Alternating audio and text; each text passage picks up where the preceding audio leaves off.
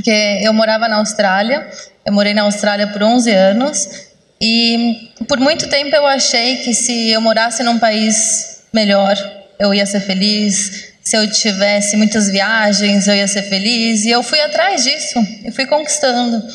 Mas chegou um momento, quando eu estava com 30 anos, que, cara, eu ia para o trabalho, eu até era boa naquilo, e eu tinha boas perspectivas, mas algo dentro de mim falava: é isso? Tipo, eu queria deixar um, um, um legado, eu queria ter mais propósito na minha vida.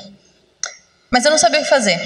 Então eu fui deixando, e eu sempre falo que se a gente não toma uma atitude, a vida toma pela gente. E as coisas foram piorando, piorando, piorando.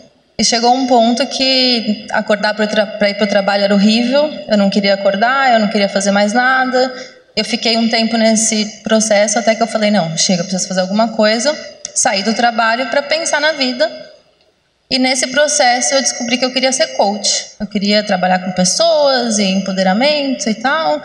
Falei: bom, mas e agora? Como é que eu consigo cliente? né? Entendi como é que faz o trabalho, mas como é que eu consigo cliente? Queria espalhar a minha mensagem, eu queria ter impacto, eu queria ter mais impacto e mais liberdade. Eu, queria, eu tinha um sonho de ser nômade digital naquela época, que é viajar e trabalhar, e era isso que eu queria. E aí eu comecei a estudar marketing. E como eu estava na Austrália, eu tinha muita referência dos americanos.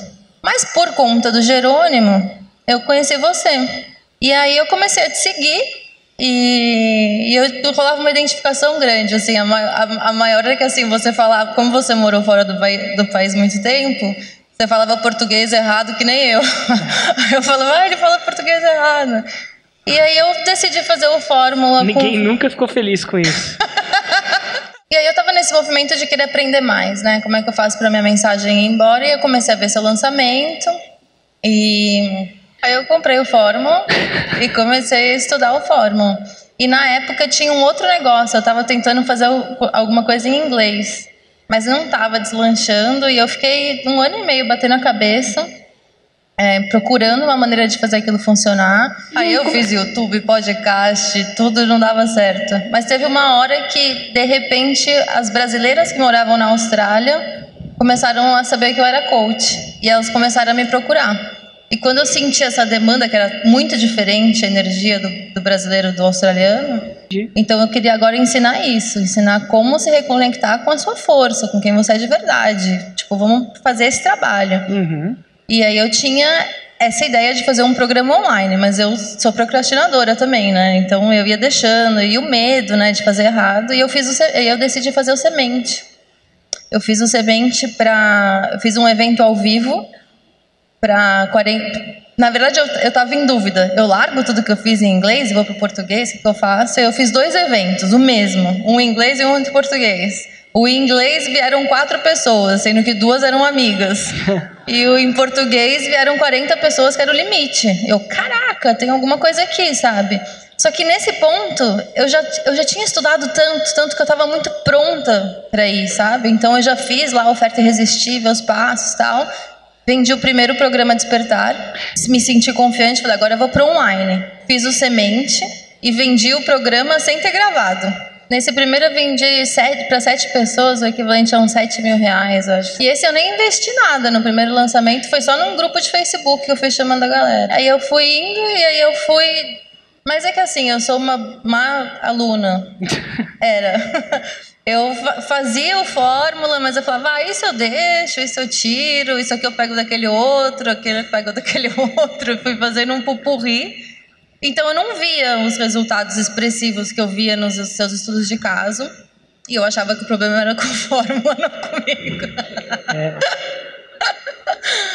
Aí eu fui fazendo, mas eu, fui, eu, eu, ia, eu conseguia resultado. Aí eu consegui atingir o sonho de ser nômade digital. Você fez quanto nos próximos lançamentos? Só pra gente eu ter uma noção. De o primeiro mil... grupo que foi ao vivo, eu vendi 7. 7 mil reais. Uns 7 mil reais, mais ou menos. Aí, no segundo, aí depois... o primeiro online eu fiz uns 6 mil reais. Certo. Aí depois eu fiz uns 20 mil reais, 25 mil reais. E ainda E ali... fiquei nesses, nesse faturamento assim, entre 20 e 30. É, é bom, né? Tipo, era era mais era com o que eu ganhava no restaurante antes, então tava ok. E eu conseguia fazer as coisas que eu queria.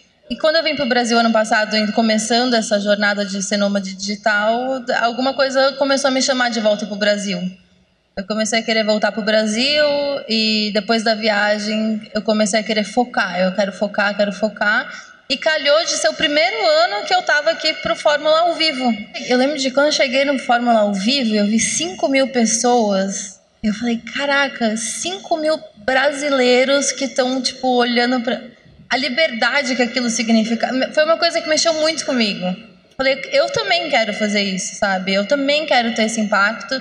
E, e foi aí que, tipo, meu foco foi totalmente... E, e claro, assim, tudo que a gente foi aprendendo, era, notava, anotava, anotava, digitava, tudo, implementando um monte de coisa. E depois do Fórmula ao vivo, eu comecei a fazer conteúdo massivamente e lançar massivamente. Eu, fui, eu fiz um, um lançamento péssimo em outubro, que tinha sido, sei lá, 17 mil. E aí, no, de janeiro, eu fiz 50, no de março eu fiz 64, depois 50 de novo, e agora o último foi 119 mil. 6, 19 mil, famoso 6 em? 6 em 7. Nossa.